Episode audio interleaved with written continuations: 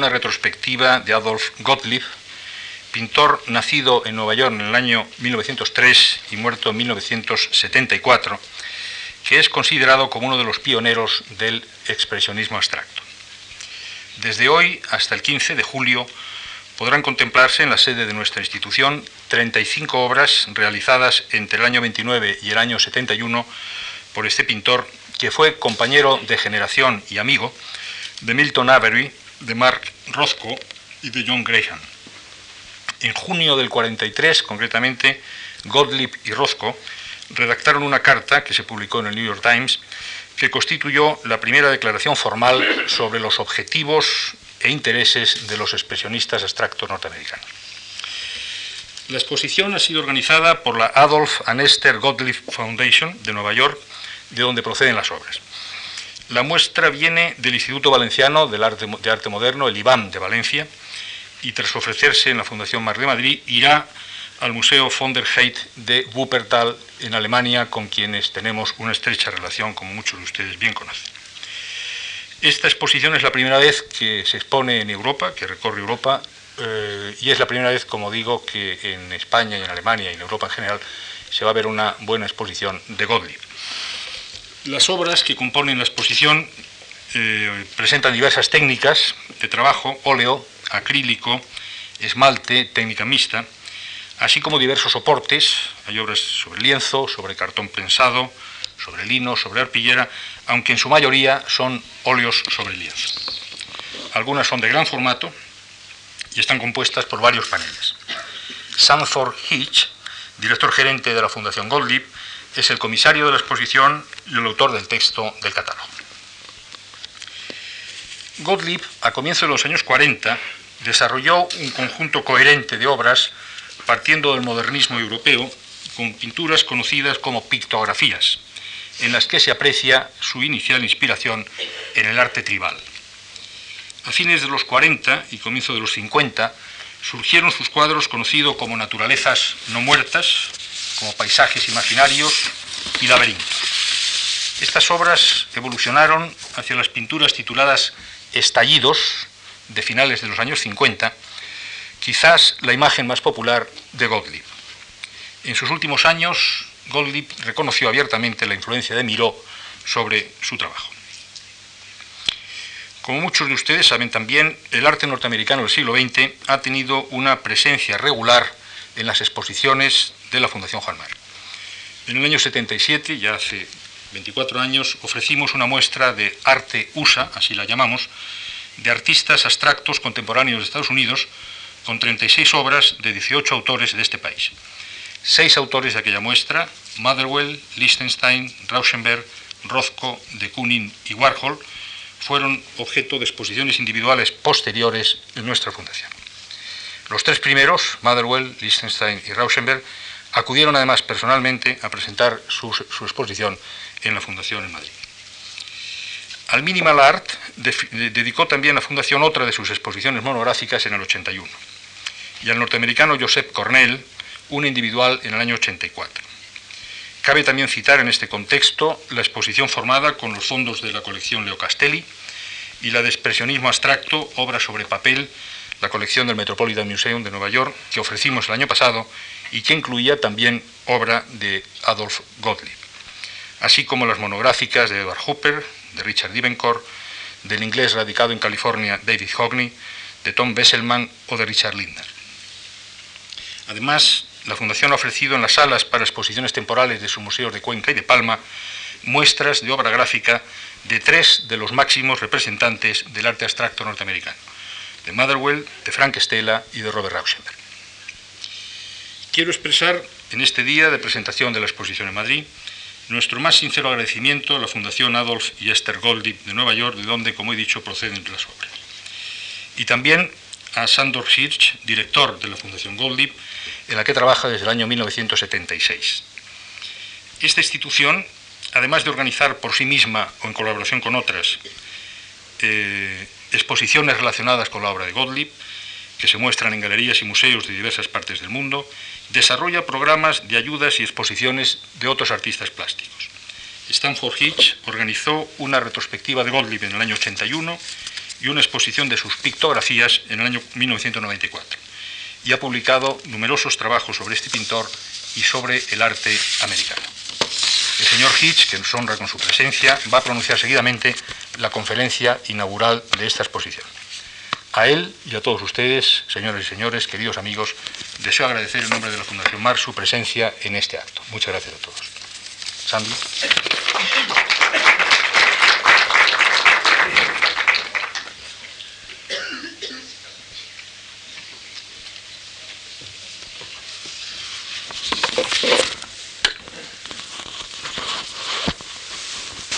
Good evening. Experience that I'm taking off my headphones and everyone else is putting theirs on. Um, before I start my talk, I just want to thank uh, all of you for coming out this evening.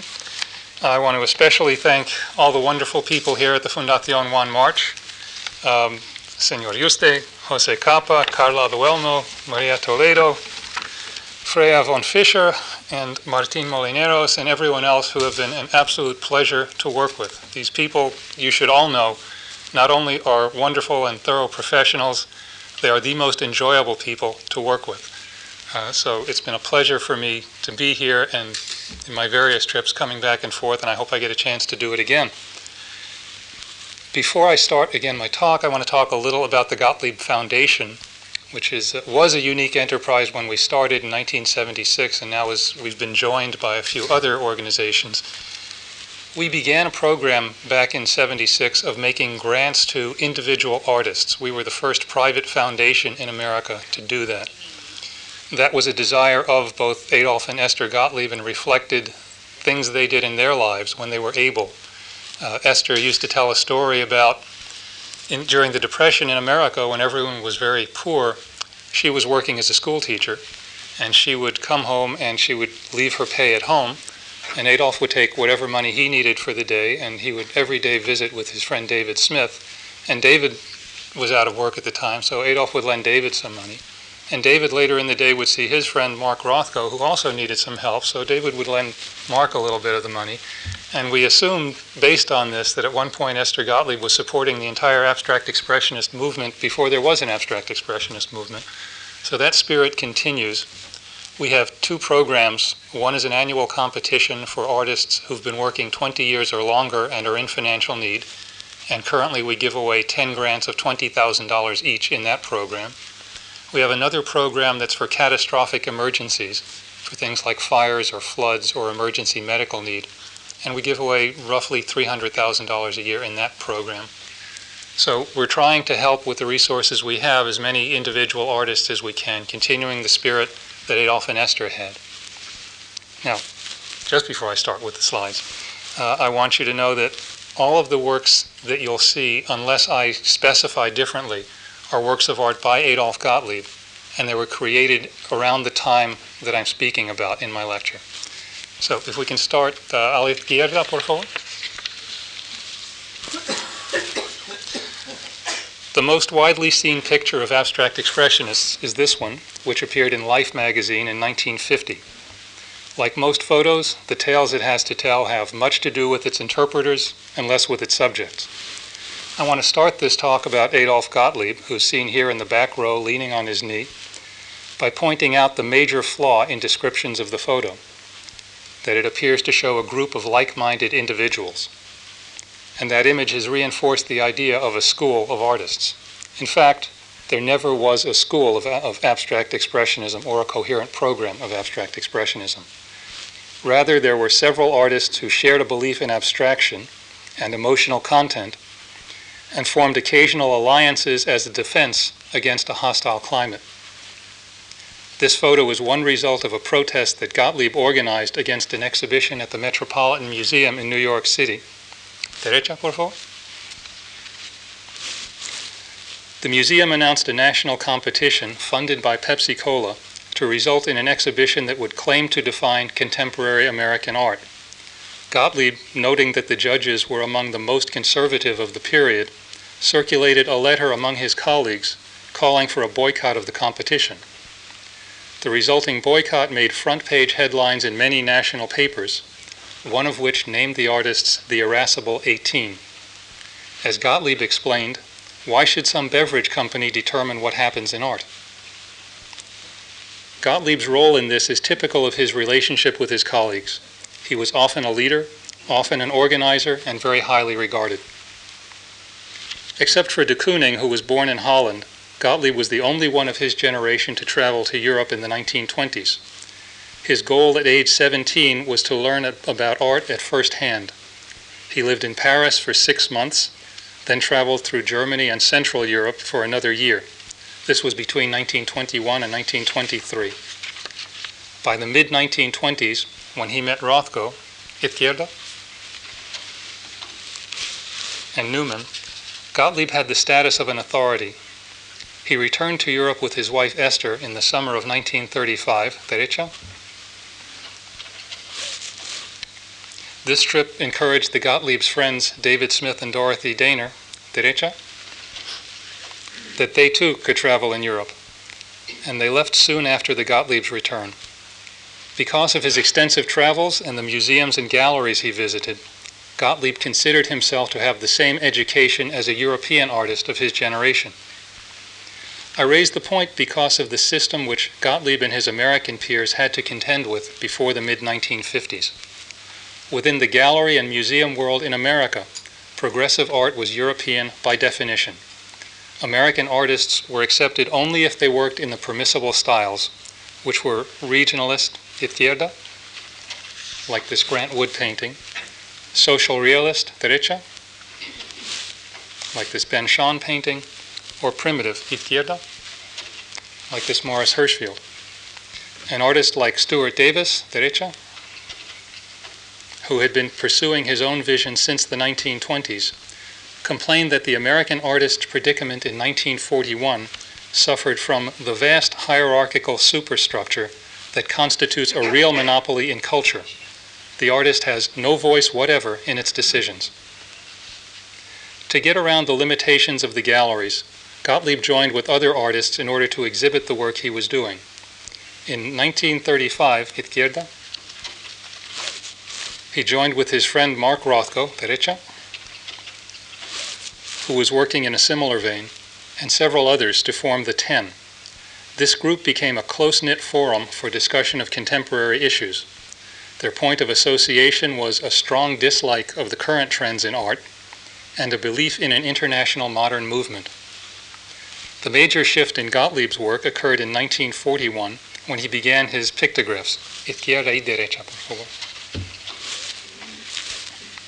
I'd like to share some of Gottlieb's recollections of that time from unpublished handwritten notes of 1954. Most of us were cradled in the notion that Europe was the source of all art, especially France. Anything produced outside of France was second rate. American art as a whole looked abjectly to Europe for guidance or blindly rejected the achievements of modern art. I felt caught between this flag waving, as I was not chauvinistic in either direction. There was an abstract tendency that was coldly doctrinaire, and an expressionist tendency that seemed to feel but not think. The shadows of Picasso, Matisse, Braque, etc., hypnotized everyone.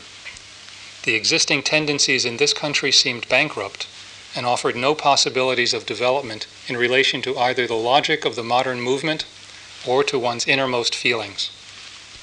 Social, political, and moral values had upheavals that we were powerless to act upon. The crisis in art, however, seemed even closer and more immediate, and in painting one could at least act effectively at least one could refuse to rehash half truths and focus on something significant to reality. This meant exploring within oneself to search out some values of one's own, at the risk of making paintings seemingly absurd, but that would at least express something relevant to how one really felt. By 1941, images from the real world were overtaking images in the arts. Neither the peaceful harmonies of the American scene, izquierda, like this Thomas Hart Benton, the rigorous program of the American Abstract Artists Group, derecha, like this Burgoyne Diller, nor the intellectual mysteries of Dali, izquierda, could comprehend the realities presented by the images in the daily press of the onset of the Second World War, derecha. the one contemporary painting that dealt directly with those realities, Picasso's Guernica, was in New York and was treasured by Gottlieb and his colleagues. Gottlieb and Rothko began formal discussions about their dissatisfaction with the art of their times around 1938. By 1941, these talks resulted in profound changes in the art they both made. The breakthroughs of each artist are significant to the development of what we think of as abstract expressionism. After they agreed to work from classical themes, Gottlieb developed his pictographs, Izquierda, and Rothko originated what have been termed his mythic paintings, Derecha. As Gottlieb described the situation, we very quickly discovered that by a shift in subject matter, we were getting into formal problems that we hadn't anticipated. Because obviously, we weren't going to try to illustrate these themes in some sort of Renaissance style. We were exploring. So, suddenly we found there were formal problems that confronted us for which there was no precedent, and we were in an unknown territory. The reference to subject matter needs some explanation. Gottlieb's subject isn't Oedipus, but the emotional, cultural, and historic implications of the myth and its uses and influence. So, as used by Gottlieb, Oedipus, derecha, refers to the concerns of the surrealists who utilized certain mythological themes as viewed through a Freudian prism, izquierda, like this Picasso. At the same time, it refers to a foundation of Western culture, that is, to the many portrayals of classical Greek mythology in virtually every age and movement in Western art since the classic period. Izquierda.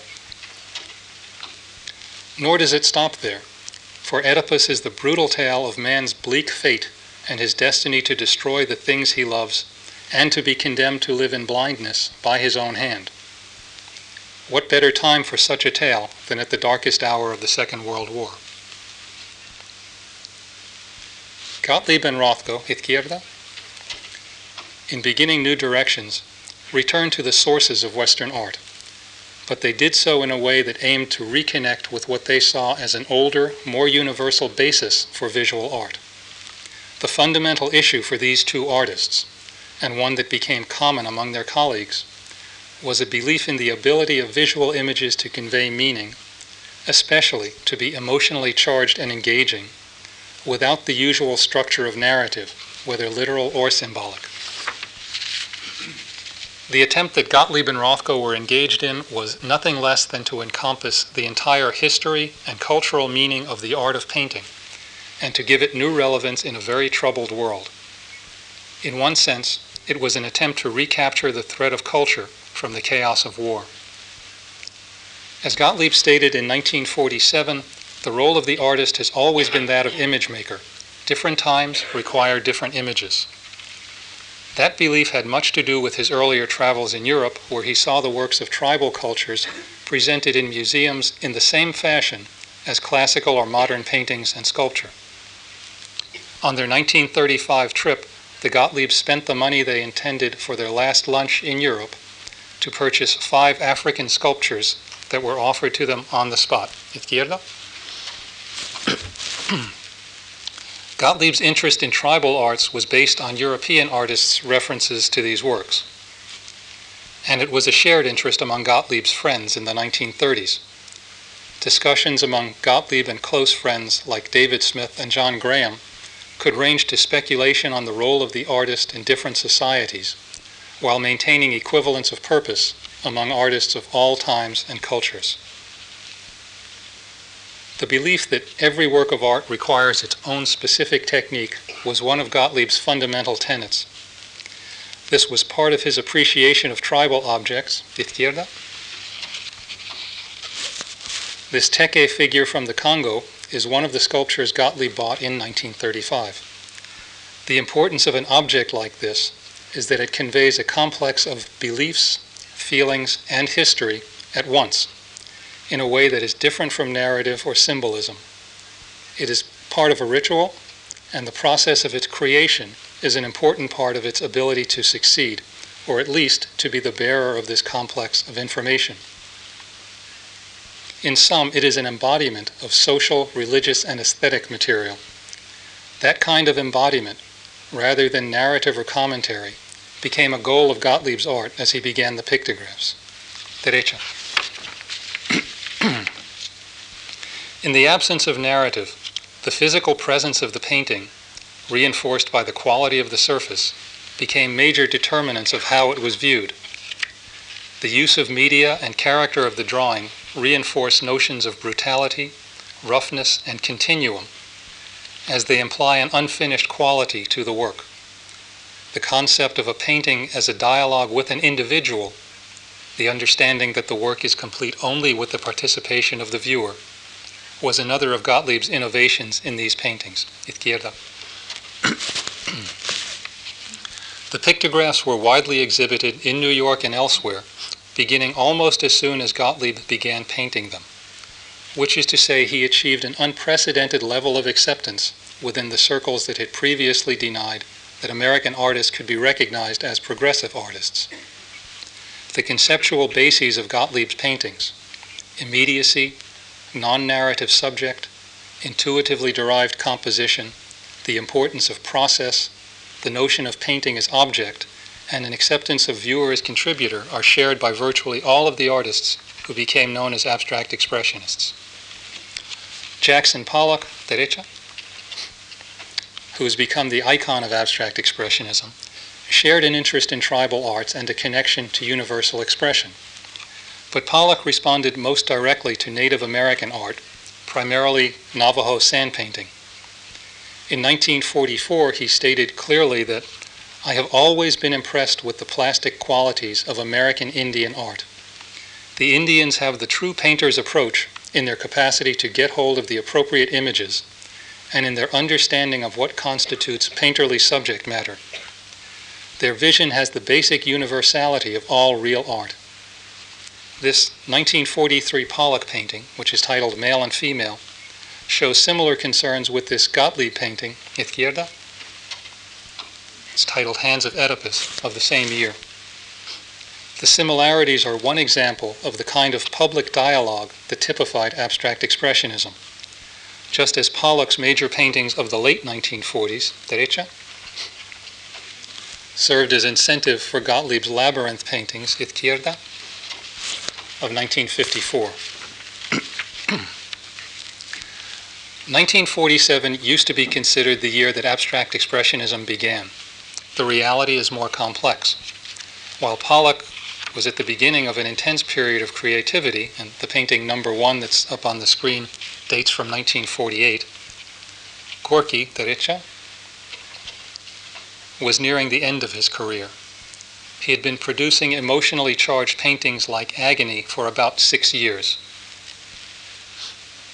De Kooning, Izquierda, was involved with his black and white paintings, derecha, and Rothko was beginning to eliminate imagery of any kind, Izquierda. Clyfford Still had been painting very large, totally abstract paintings through most of the 1940s, derecha, William Baziotes was moving through the idiosyncratic monsters of his imagination to a more fully abstract style that would come about three years later. Franz Kline had not yet begun his abstract paintings. Gottlieb had been successfully painting pictographs, Izquierda, like Composition of 1945, and still had some way to go. He was recognized and his paintings widely exhibited and written about by the mid 40s. In fact, the critic Clement Greenberg suggested that the Picasso painting The Kitchen, Derecha, of 1948, was influenced by Gottlieb's pictographs. Pictographs after 1947 are markedly more abstract than earlier ones for several reasons. Gottlieb had been dealing with the concept of an abstract art that could convey meaning from the beginning of the decade. The evidence of the radically abstracted work of his colleagues was certainly incentive for him to accelerate the process. Coincidentally, 1947 was also a year that saw attacks from the US Congress against abstract art as communist. Izquierda? it would be characteristic for Gottlieb to take this as a personal challenge and to move to further abstract work in reaction. Derecha. There was another challenge to American artists from the galleries and museums that promoted European art as true modernism. The result added up to attacks from all those in power against a small group of artists dedicated to abstraction and individual expression. Once again, as before the war, progressive American artists felt they were under attack from the political left and right. Gottlieb, as in other times in his career, helped take the lead and was co-organizer of a symposium at the Museum of Modern Art in New York, in which the artists themselves criticized their critics. Izquierda. Gottlieb, one of four artist representatives, said at this symposium, although the present attacks are focused on those who emphasize the subjective side of abstract painting, the threat to other sections of the modern movement is implicit the attacks are always focused on those who are considered black sheep for reasons of nonconformity. They are conspicuous because they are different and therefore make easy targets. With the cry of unintelligibility, the critics attack whatever is out of line with the status quo of art. This is an expression of intolerance for anything different from the accepted pattern this intolerance of everything that is off the beaten path is an attempt to impose conformity. The true artist always refuses to conform to any standards other than his own.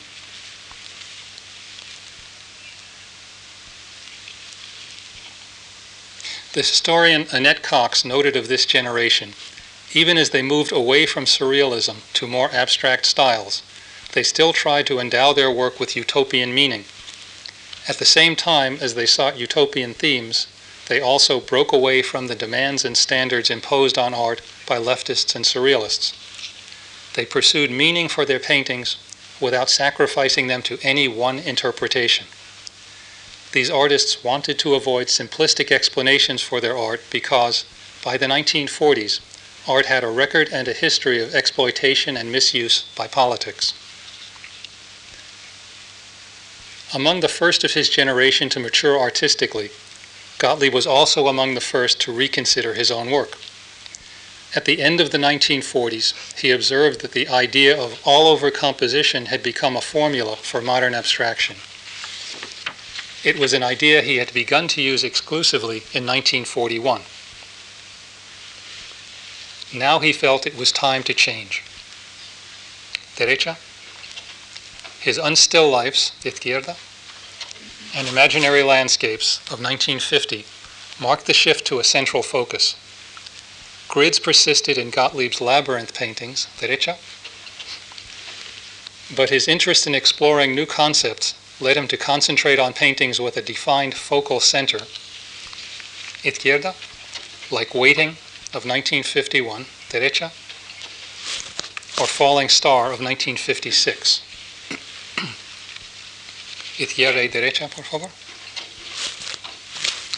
The burst paintings he began in 1956 marked a new turn for American abstract painting. The shift to a central focus reinforced the notion of painting as object. The ability of the next generation of abstract painters to work with shaped canvases owes a great deal to Gottlieb's innovation. It is important to keep in mind that this art, often referred to as a post war occurrence, actually was formed during the Second World War. The intellectual climate was one of profound anxiety and distrust of any system. Therefore, the making of art had to reflect the tangible physical realities of paint and object, color and shape. The elements of painting were separate entities to be assembled in different ways by different people. There was no simple language. The goal was, as Gottlieb stated in 1947, to destroy illusion and reveal truth. In that process was a return of hope, but in the form of trusting only a shared view of the complex and sometimes dangerous nature of each individual.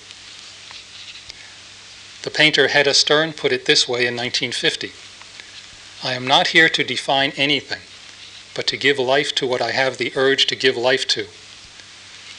We live by the particular, not by the general.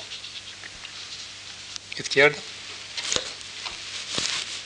These American artists expressed, when Western culture had little else to reassure it, that their common humanity was reason enough to continue if they could honestly accept and express the range of differences and the ambiguities and conflicts inherent in being human.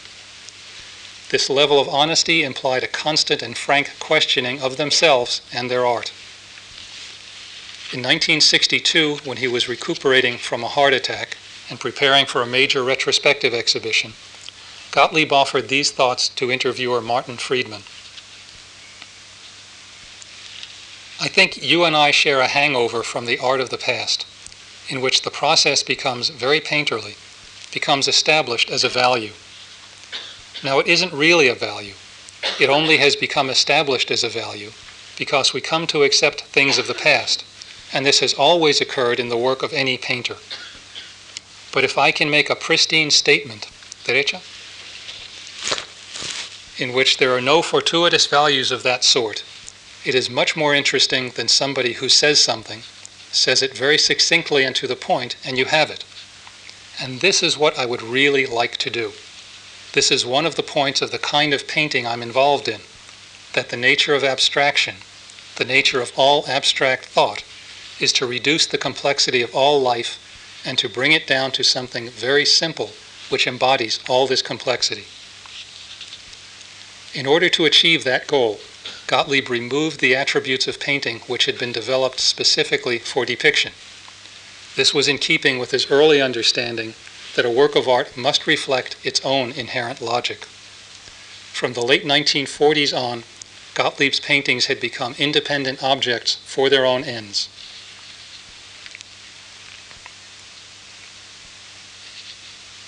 Gottlieb, Rothko, Pollock, Gorky, and Still proved in the early to mid 40s that it was possible to make abstract paintings of emotional immediacy and power. In developing their independent visions, what we call abstract expressionism, a few artists significantly changed the goals of Western art by placing emotional complexity and directness at the center of human affairs. Their approach was a repudiation of the utopian notions of the political left and right. Izquierda, por favor.